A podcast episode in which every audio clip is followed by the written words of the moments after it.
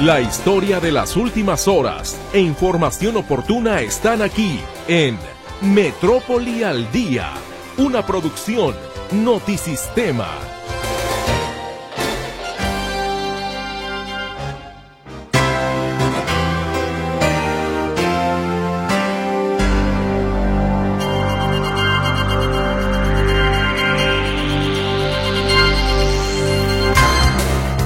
Buenas tardes, qué gusto me da saludarle a usted en este arranque de semana y la última, por cierto, ya de febrero.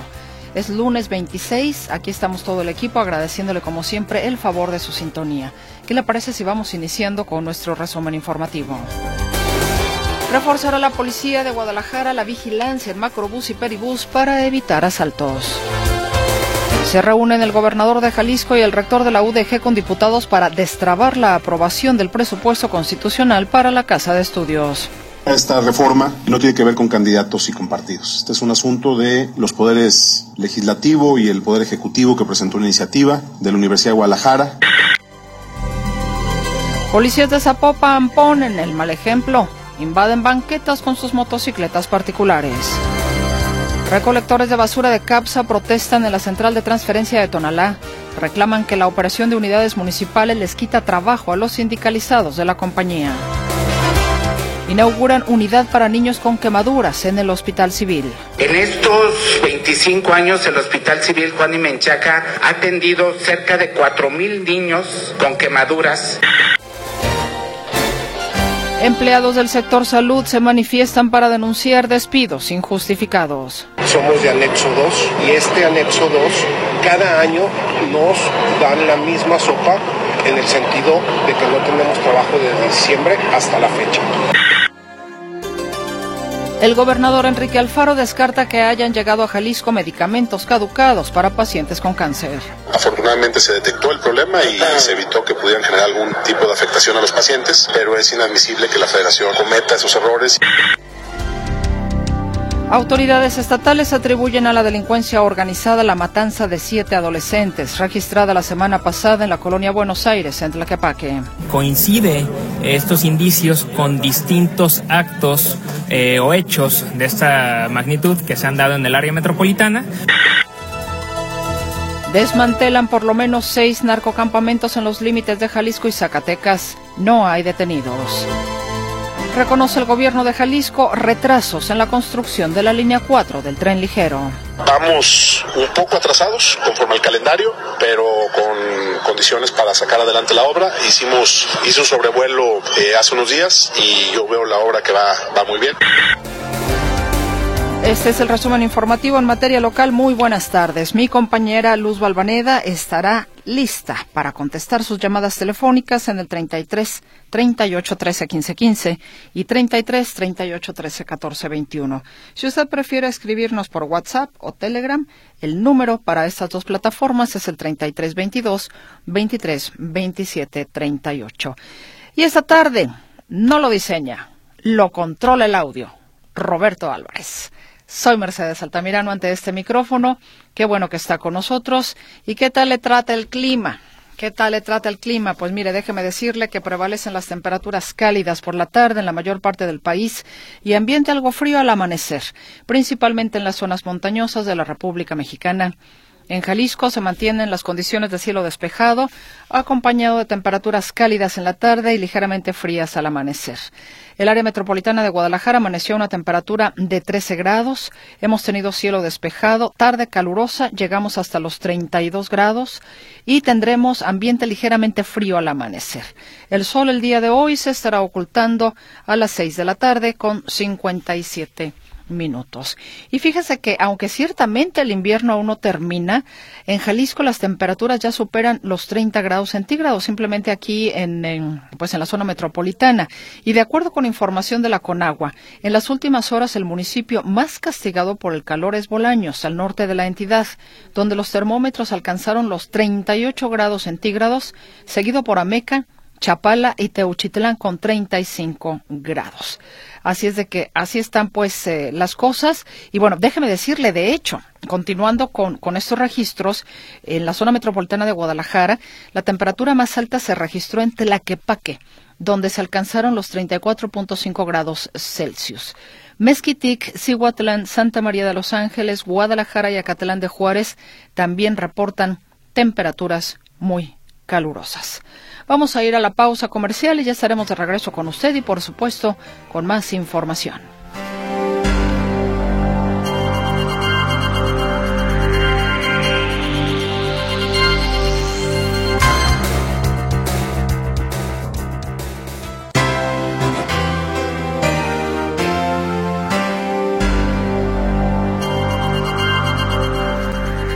Comenzamos entonces a llevarle a usted los detalles de la información. Fíjese usted que la policía tapatía estará aplicando operativos para combatir robos en el macrobús y el peribús. Y siempre existe el otro lado de la moneda, la policía de Zapopan, que ya le platicará a José Luis, en contraparte a lo que la policía tapatía busca hacer. Vamos entonces desde el inicio, estimado José Luis Escamilla, bienvenido, ¿cómo estás? Muy buenas tardes. ¿Qué tal, Meche? ¿Cómo estás? Buenas tardes. Un saludo para ti para todo el auditorio. Fíjate que hemos estado recibiendo desde hace ya algunos eh, meses algunos reportes de parte del auditorio, quienes acusan de robos en el macrobús, en el peribús, en estos dos medios de transporte articulados, tanto el que circula por la calzada Independencia y Gobernador Curiel, como el que lo hace por eh, el periférico. Eh, los usuarios dicen que cuando se suben, se suben con sus cosas, eh, cuando se bajan se dan cuenta que les hace falta el celular, les hace falta la cartera, el monedero, el bolso, que les tasajearon a lo mejor en la bolsa. Son versiones que han dado los usuarios eh, a nosotros y a otros medios de comunicación señalando que se han dado varios robos de este tipo. el día de hoy pudimos platicar con el comisario de la Policía de Guadalajara, Juan Pablo Hernández González, quien señalaba justamente que ante estos robos que han podido acreditar, señala que no han sido muchos, que en lo que va de este año han podido acreditar ocho asaltos o robos de este tipo, pero para evitar una incidencia mayor es que ellos han decidido aplicar un operativo especial sobre estos dos medios de transporte, el macrobús y el peribús, un operativo que comienza ya y que toma en consideración la participación de cerca de 40 elementos a partir de las 6 de la mañana con la intención de eh, pues inhibir justamente esta práctica. Si te parece, escucharemos a continuación, si me ayudas, Meche, al comisario Juan Pablo Hernández, explicando justamente cómo es que opera este grupo, si es una banda, si son hombres, son mujeres. Lo escuchamos a continuación. Gente ya inclusive mayor eh, o señoras con niños que a través de los empujones o cuando se van a subir o a bajar del, del, macro, bueno, pueden llevar a cabo la afectación sin violencia. Yo pensé que eso ocurre en las horas pico mayormente. Sobre todo en las horas pico, que, es cuando tenemos mayor afluencia de personas, pero nosotros estamos con el operativo de 6 de la mañana a 11 de la noche, ya como lo refiero. Ya lo escuchamos, Meche, de 6 de la mañana a 11 de la noche es cuando estará operando este dispositivo, este despliegue de la Policía Municipal de Guadalajara en todo lo que es el corredor del macrobús por Gobernador Curiel y por eh, la calzada de Independencia. Y en el caso del peribús hay que recordar que el tramo de Guadalajara comienza ahí a la altura de la experiencia y termina eh, un poquito más adelante eh, los límites de la entrada con el municipio de, eh, no mucho antes de la entrada a Tonalá. Así que bueno, este operativo estará funcionando de esta forma. Hay que desconfiar de todo el mundo, desafortunadamente. Damos cuenta que pueden ser algunos de sus carteristas, pueden ser hombres, hombres mayores, casi ancianos, mujeres, mujeres incluso con niños que buscan pasar desapercibidos, que no generar esa sensación de peligro, y es entonces cuando los eh, delincuentes operan, aprovechan las horas pico, pasan muy cerquita de las personas, obviamente va a haber empujones y demás, y en los empujones es cuando eh, roban las carteras, celulares y monederos, con, con, con la idea pues de que los usuarios no se den cuenta, sino hasta que se bajan del camión. Mi reporte, Meche. Buenas tardes. Te falta la contraparte. Mientras los eh, policías de Guadalajara están ahí buscando combatir precisamente los robos, los de Zapopan, pues ahí se estacionan eh, de mala manera. Sí, fíjate, Meche, que el día de hoy me topé. Hubo un evento en la explanada del edificio del Centro Integral de Servicios de Zapopan, ahí en la curva, eh, antes, antes, del mercado del MAP. Resulta que hay varios policías de Zapopan que ponen el mal ejemplo. Resulta que enfrente justamente de la comisaría de la policía de Zapopan hay una serie de puertos para que los motociclistas dejen sus motos. Eh, muchos de ellos, muchos de los que lo hacen uso de esto, son los propios policías de Zapopan que se estacionan, saturan los puertos, para eso son, pero hay muchos de ellos que estacionan sobre la banqueta. Es decir, la banqueta queda libre, es una banqueta de 5 metros de, de, ancho, meche. Los motociclistas estacionan en una parte, pegadito al arroyo vehicular, pero finalmente estamos hablando que ya es la banqueta. Hoy por la mañana me tocó ver a una inspectora de movilidad que justamente estaba infraccionando varios motociclistas que estaban estacionados ahí y ella me decía, la mayoría de los que estacionan aquí de mala manera son policías de Zapopan que estacionan sus motos y se van a trabajar, a pesar de que ellos son la autoridad y que tendrán que poner el ejemplo, pues suben a la banqueta y demás. Te parece, escuchamos justamente a un elemento de la policía de Zapopan al momento en que llegaba de, en su moto, se subió a la banqueta, se estacionó y se bajó. Pues sí, sí me ha tocado que me infraccionen, pero pues... ¿Sabe cuánto sale la multa por estacionarse aquí? Sabemos, pues sí sale algo carita. ¿Y por qué estaciona? ¿Por qué me estaciono? Pues porque pues prácticamente no hay más estacionamiento para las motos. Dice que no hay más estacionamiento para las motos, y es cierto, es una zona muy complicada para estacionarse, Meche. La multa sale en 5 mil pesos. Estacionarse en sobre la banqueta en moto cuesta 5 mil pesos. Hoy en la mañana, cuando hacía esta nota, había cerca de 30 motocicletas estacionadas, así que son cerca de 150 mil pesos los que entran al ayuntamiento por concepto de infracciones. Pero hay otro detalle. Muchos de esos motociclistas, a pesar de que son policías y que tendrían que poner el ejemplo, le quitan las placas a las motos para que no puedan ser infraccionados, lo cual, bueno, es otra otra irregularidad. No me queda claro si así circulan, pero sí le quitan las, placas para no ser infraccionados mientras están sobre la banqueta. Así que, bueno, así las cosas con esos... Ahora, no todos los que están ahí, Meche, son, son de la policía. Hay gente que va a hacer trámites allá al edificio del ayuntamiento y demás, pero muchos de ellos son policías que llegan, se bajan de su moto y se van a trabajar. Dime algo, José Luis, ¿qué dice el reglamento en torno precisamente a esto que observas de que le quitan las placas para que no sean multados mientras están las motocicletas ahí, digamos, estacionadas? ¿Eso no meritaría inclusive que se las llevaran con grúa? No, porque el reglamento de, la, de los servicios de la ley de transporte y movilidad habla de que para que un vehículo pueda ser retirado de circulación por nota de placas tiene que estar en movimiento. Si está detenido sin placas no puede ser retirado de la circulación. Es solamente eh, si está en movimiento y sin placas, ahí sí lo pueden sacar de circulación. Aquí en este caso no sé que si podría ser remolcado por estar estacionado sobre la banqueta. Me imagino que sí, pero por el tema de no traer placa y estar estacionado sobre la banqueta no, porque la placa es exclusiva para circular. ¿Zapopan tiene banquetas libres? Eh, no es un programa como tal que llame banquetas libres, pero sí los inspectores de movilidad municipal sancionan a quien se estacione no solamente en rampas, sino en líneas para en líneas peatonales o en rampas para personas con discapacidad, sí. Bueno, pues, en fin, ojalá que de veras pongan la muestra, ¿no? Sí, por supuesto, porque se dicen por de policía, se suben a las patrullas y van por la calle parando a los que no traen placas, Ajá. cuando muchos de ellos justamente no traen placas. ¿Con qué autoridad moral diría mi abuela? Por supuesto, para, como dicen, para tener la, la lengua larga hay que tener la cola corta. es correcto, José Luis. Sí, aplica perfectamente. Sí, perfectamente. Estaba buscando cómo responderte con otro, pero ya, con la risa ya. Me, me nublaste la neurona. Muchas gracias, José Luis Escamilla. Hasta luego, buenas tardes. Hasta luego, que estés muy bien. Muy buenas tardes. Vayamos ahora a otras cosas. El día de hoy se inauguró la unidad para niños quemados. Hubo inclusive protestas, se habló sobre medicamentos caducos, en fin, salió bastante información de este evento. Mi compañera Claudia Manuela Pérez nos tiene todos los detalles. Claudia, te saludo con mucho gusto. Buen arranque de semana. Hola, ¿qué tal, Mercedes? Muy buen arranque de semana también para ti. Muy buenas tardes. Efectivamente, primero, lo primero, una treintena de trabajadores del sector salud se manifestó esta mañana en las afueras del edificio de especialidades del Hospital Civil Antiguo, donde es inaugurada o donde fue inaugurada la ampliación del área de, eh, de atención para niños con quemaduras. Los trabajadores pertenecen al anexo 2, anexo 2, y señalaron que como cada año los despiden en diciembre y recontratan en marzo con el argumento de que pertenecen al sistema federalizado. Señalan que primero los contrataban en enero, febrero, ahora en marzo, y este año le están diciendo que hasta abril.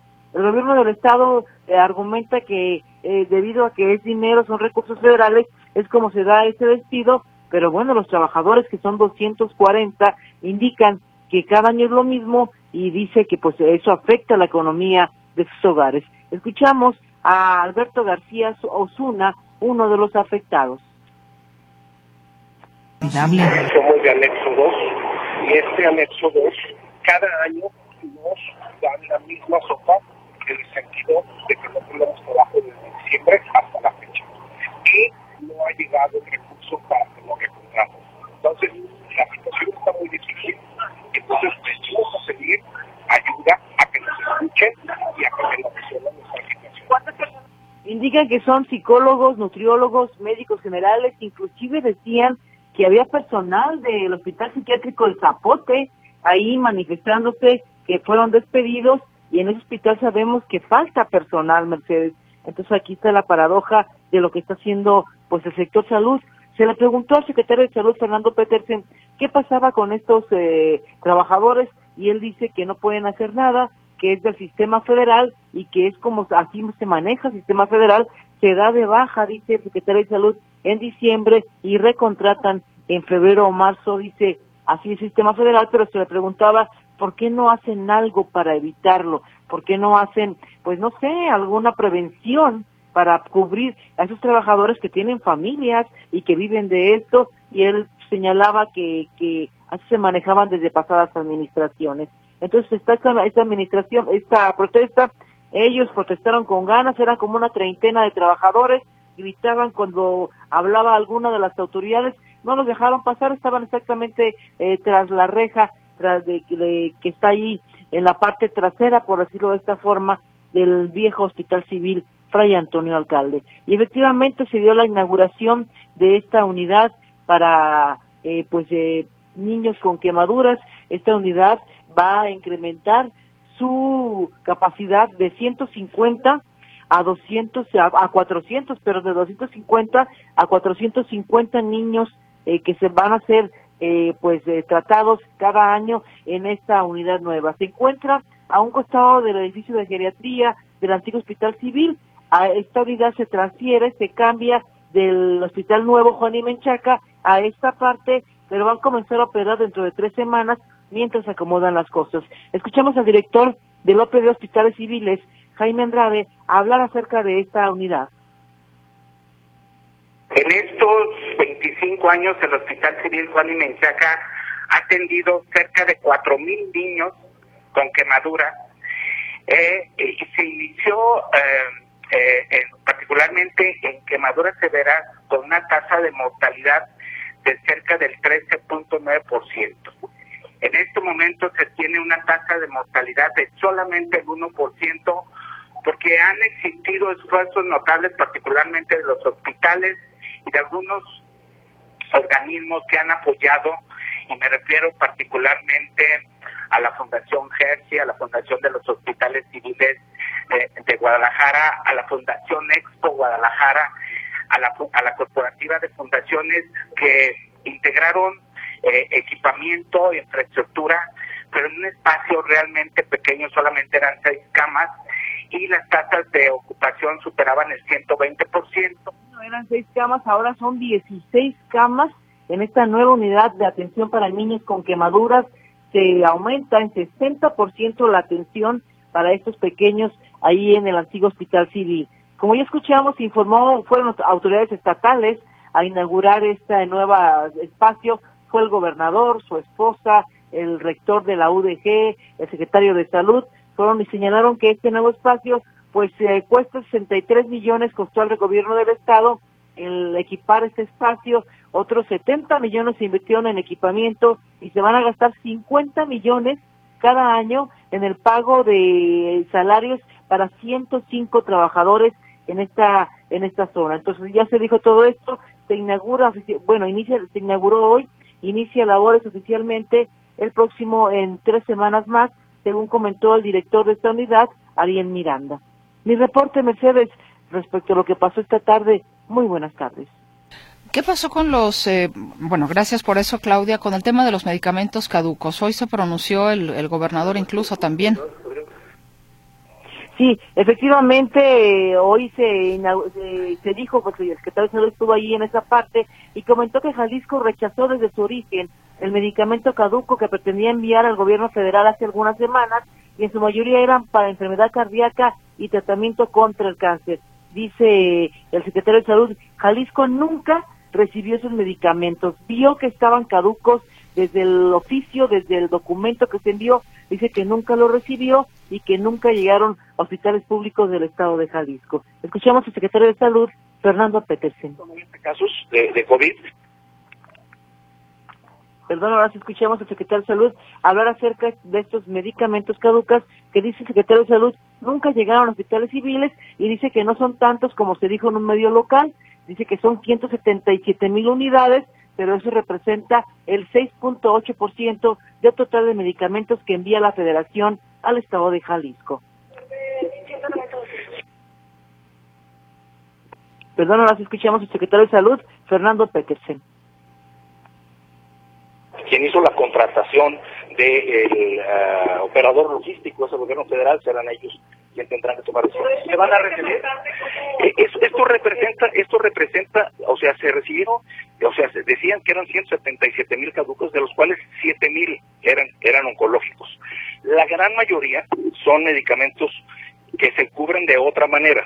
73% de ellos son cardiológicos y se compran, ¿no? Con las licitaciones públicas que tenemos todos los años.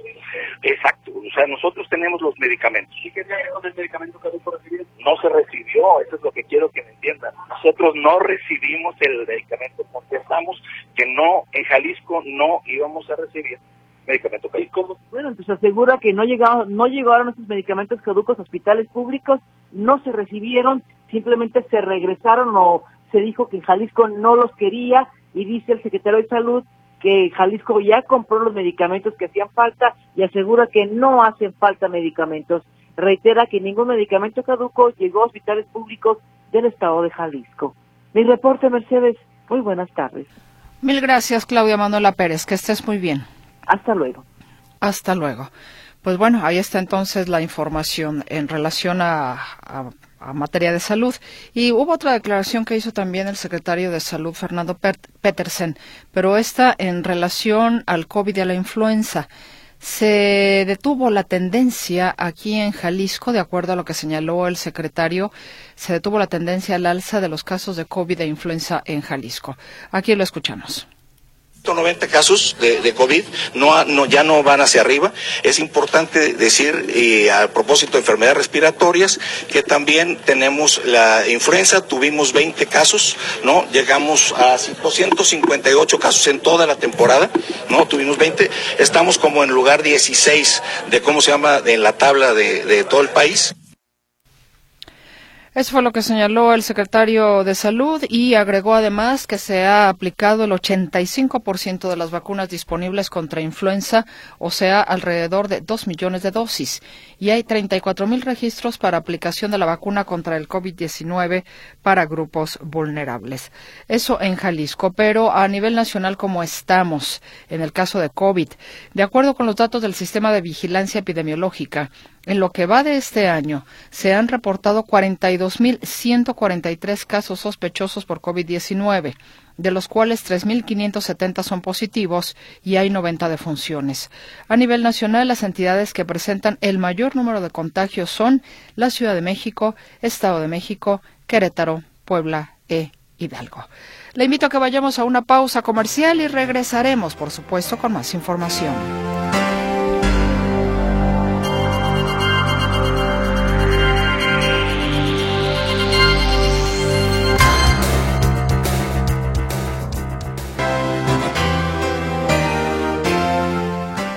Continuamos con más información y seguiremos, eh, digamos que subidos en la ola de la información que le presentábamos en el bloque pasado en materia de salud.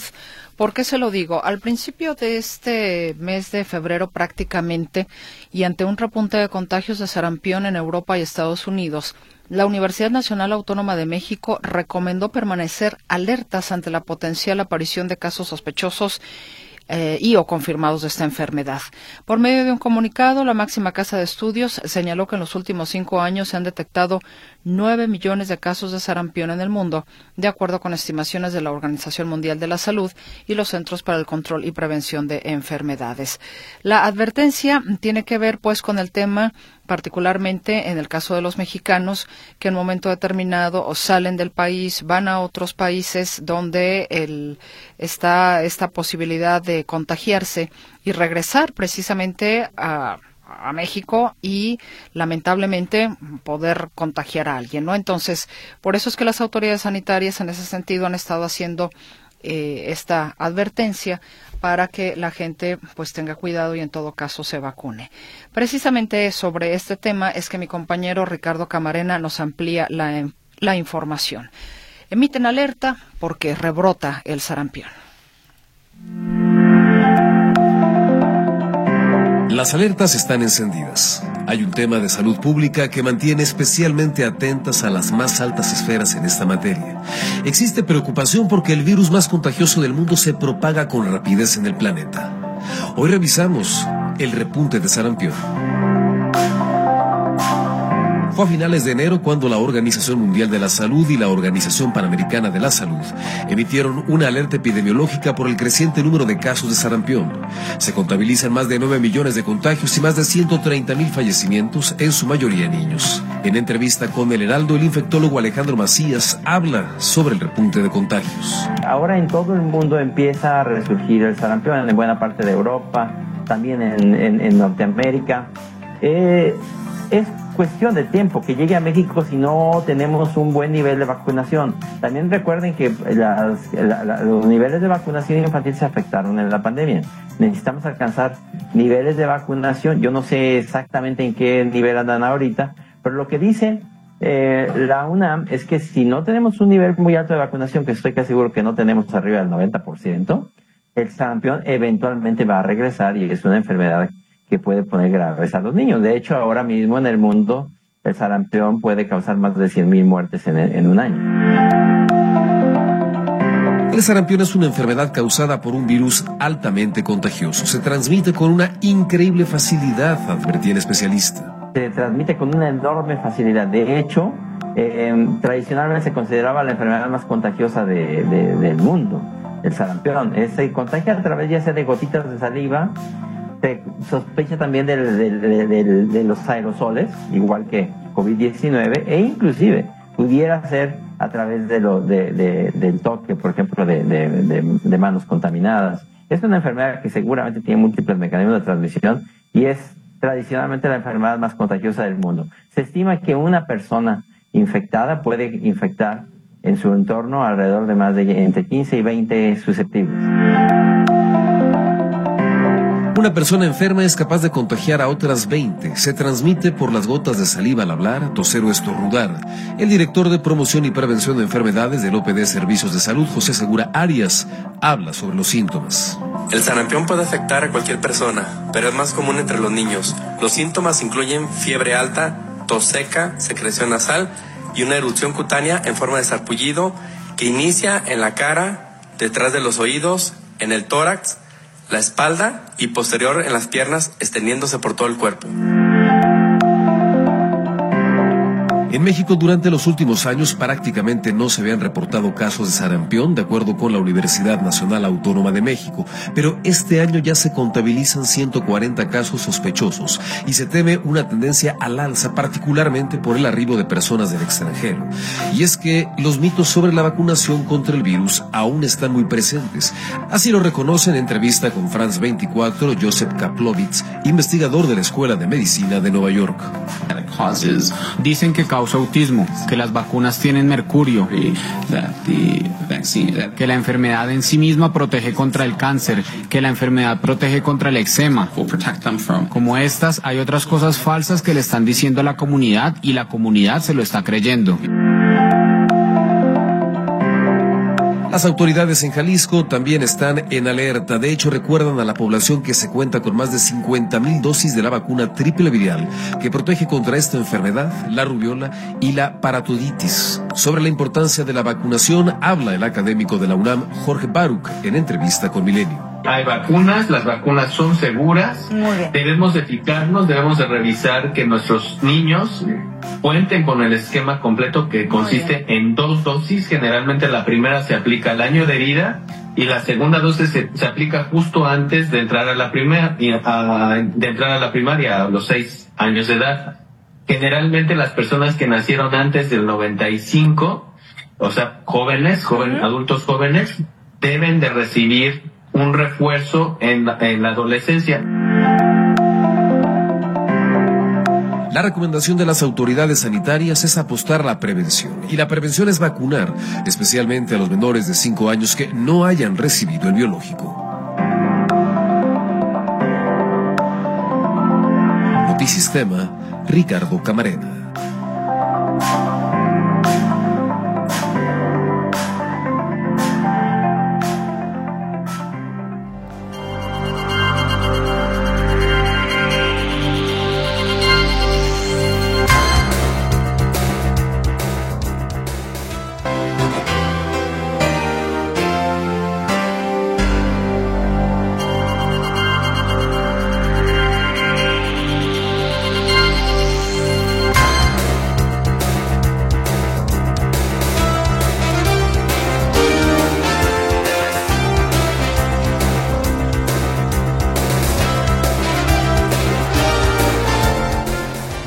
Le invito a que nos haga favor de comunicarse, si es que tiene usted el tiempo, a nuestras líneas telefónicas 33 38 13 15 15 y 33 38 13 14 21.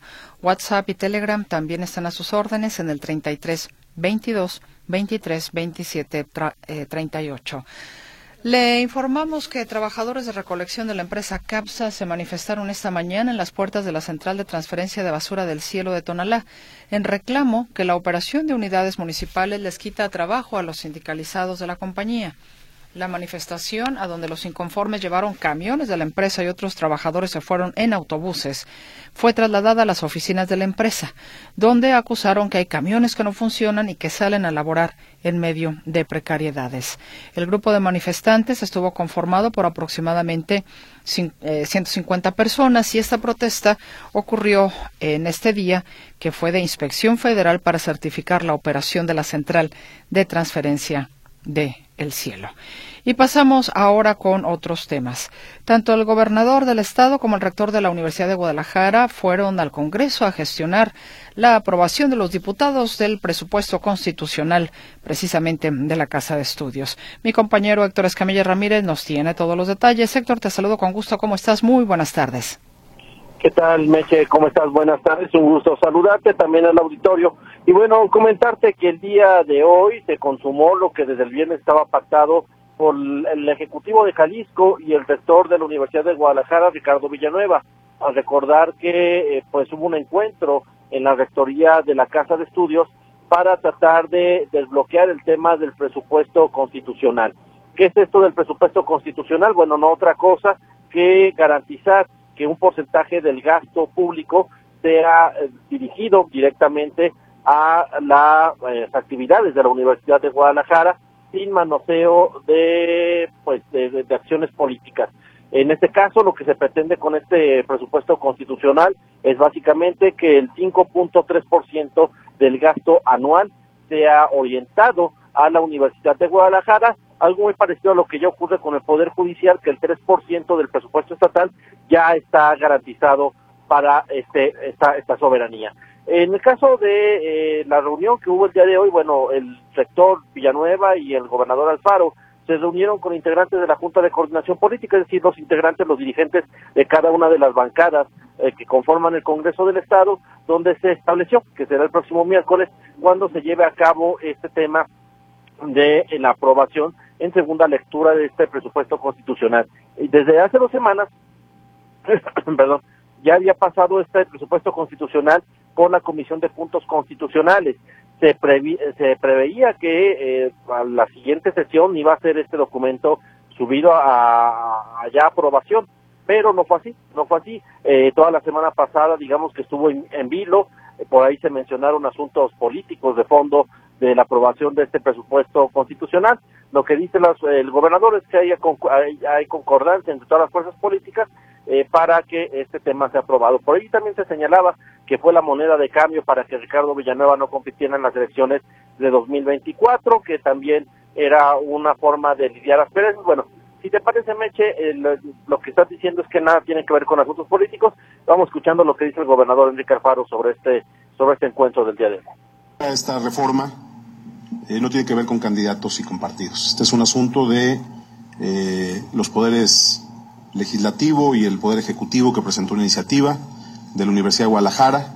Y la discusión en el Congreso se da en el seno de las comisiones y habrá que ver también, lo pusimos aquí sobre la mesa, fue parte de los temas que tratamos, el que en unos días más se tendrá que estar discutiendo en este mismo Congreso el tema del pacto fiscal, que al final de cuentas tiene que ver precisamente con el presupuesto constitucional de la universidad, el presupuesto constitucional del Poder Judicial y con la agenda pública de Jalisco. Allí escuchamos parte del mensaje de Enrique Alfaro. Bueno, ya la, el argumento, no hay nada sucio, nada por debajo de la mesa en esta negociación, simplemente beneficiar a la Universidad de Guadalajara. Y bueno, también al respecto se pronunció el rector Ricardo Villanueva, que pues ya tienen alistado, alistados los proyectos donde se va a invertir este incremento presupuestal que evidentemente llega a partir del año 2025. Eh, una vez tiene el presupuesto constitucional, tenemos garantizado Cutlaquepaque, Cutlajomulco, Cuchapala, Guadalajara, cuatro campus nuevos, eh, tres preparatorias que están en proceso, ¿no? Eh, que debo decir que el, eh, que el gobierno del Estado nos ya nos entregó una parte de la preparatoria de Tlajomulco, por lo que en, en, el próximo calendario escolar ya tendremos admisión en la nueva preparatoria de Tlajomulco. Eh, Tonalá eh, para enero está programado eh, y nos falta Guadalajara, que estamos esperando la donación de un previo por, de, por parte del ayuntamiento y a partir de ahí planear y que platicó con el gobernador la posibilidad de arrancar esa obra si el ayuntamiento logramos esa donación. Ahí escuchamos parte de lo que dice el rector Villanueva, es decir, ya está el recurso. Ahora, hay un tema que llama la atención, Meche, y lo mencionábamos en el reporte del pasado viernes aunque el, el insistió que ya no hay ningún recurso jurídico o impugnación de la Universidad de Guadalajara en contra del gobierno del estado por esta reasignación de los 140 millones de pesos que hubo hace tres años en el tema del Museo de Ciencias Ambientales, dinero que fue enviado al Hospital Civil del Oriente. Eh, dice el, el, rector, no se, no se pretende generar más discordia, se busca un punto de negociación, es decir, este asunto, pues, dicen, ya está olvidado. No obstante, pues, eh, aunque está olvidado, el asunto ya se encuentra en la segunda sala de la Suprema Corte de Justicia de la Nación. Mencionábamos el proyecto del ministro Javier Lainez Pontisek establece que el pues básicamente le da la razón a la Universidad de Guadalajara diciendo que el gobierno del estado le debe de restituir de los 140 millones de pesos. Eh, lo que dice el, el, el, el rector es que ese asunto eh, pues no ha sido sobreseído, que falta ratificar ya la, la, la abstención de ese, de ese recurso judicial, pero pues todavía no se hace y el asunto es que se va a dictaminar el próximo miércoles según la orden del día de la segunda sala de la Suprema Corte. En todo caso, pues a ver si esto no genera otro nuevo conflicto, con que le vayan dando la razón a la UDG, que le digan devuelven los 140 millones de pesos y todo este pacto, toda esta alianza, todo este acuerdo, pues pueda llegar a algún tipo de complicación adicional. Esta es la información, Meche, muy buenas tardes. Bueno, pues estaremos pendientes, Héctor, si no sería de risa loca, como dicen por ahí. Te agradezco la información. Hasta luego, Meche. Buenas tardes. Que estés muy bien. Muy buenas tardes, Héctor Escamilla Ramírez, con el, el, reporte de lo acontecido hoy con el gobernador y el rector, gestionando precisamente la aprobación del presupuesto constitucional de la Casa de Estudios. Pasando a otras cosas, el presidente de la República el día de hoy acusó a YouTube, esta red social, de estar secuestrada por conservadores. Te escuchamos, Arturo García Caudillo, ¿cómo estás? Muy buenas tardes. ¿Qué tal? ¿Cómo están, amigos? Me da gusto saludarles. Sí, el titular del Ejecutivo se quejó, bueno, desde este fin de semana ya lo había hecho, porque el jueves, la mañana del jueves, eh, la plataforma de YouTube la, la bajó, la quitó por haber, eh, por políticas de, la, de convivencia dentro de esta red social, eh, al considerar que obró mal el Ejecutivo Federal cuando dio a conocer el número telefónico de la corresponsal de, del New York Times y en la Ciudad de México y eh, ese número o al dar a conocer este número estaba violando las reglas de la comunidad. Así es que YouTube tomó esta decisión y el presidente López Obrador pues se inconformó. Primero eh, mediante un mensaje eh, escrito en el que aseguraba que esto pues era una forma de censura y que no estaba dispuesto a pues a soportarlo. De hecho hoy eh, el motivo digamos de que le bajaran el video de esa mañanera eh, que era la lectura de la carta el cuestionario que le envió The New York Times para pedirle que responder algunas preguntas respecto al artículo que iban a publicar y que hablaba sobre los posibles nexos del presidente López Obrador con el crimen organizado. Eh, eh, pues bueno, este tema, pues el presidente López Obrador no estaba dispuesto a borrar esa, esa parte y eh, incluso cuando sus, su, bueno, la, la que le ayuda con el tema de redes sociales le comunicó que lo habían bajado y que lo iba a subir otra vez, pero que le iba a quitar esa parte de, de la carta. Entonces el presidente no estuvo de acuerdo y hoy nuevamente volvió a presentar eh, a leer todo el documento y, ya lo único es que sí eh, quitaron el número telefónico. Pero escuchamos al presidente López Obrador. Entonces, este, pero ya no hay que hablar de eso porque si no hasta censuran, ya hasta, ¿cómo se llama la plataforma?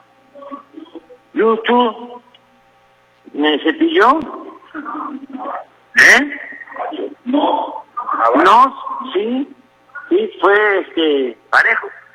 Tengo información de que es que a lo mejor no lo saben los los dueños de YouTube, pero aprovecho para que este, pedirles que investiguen, porque parece que la empresa aquí, como sucedía con Twitter, este, estaba tomada por conservadores vinculados a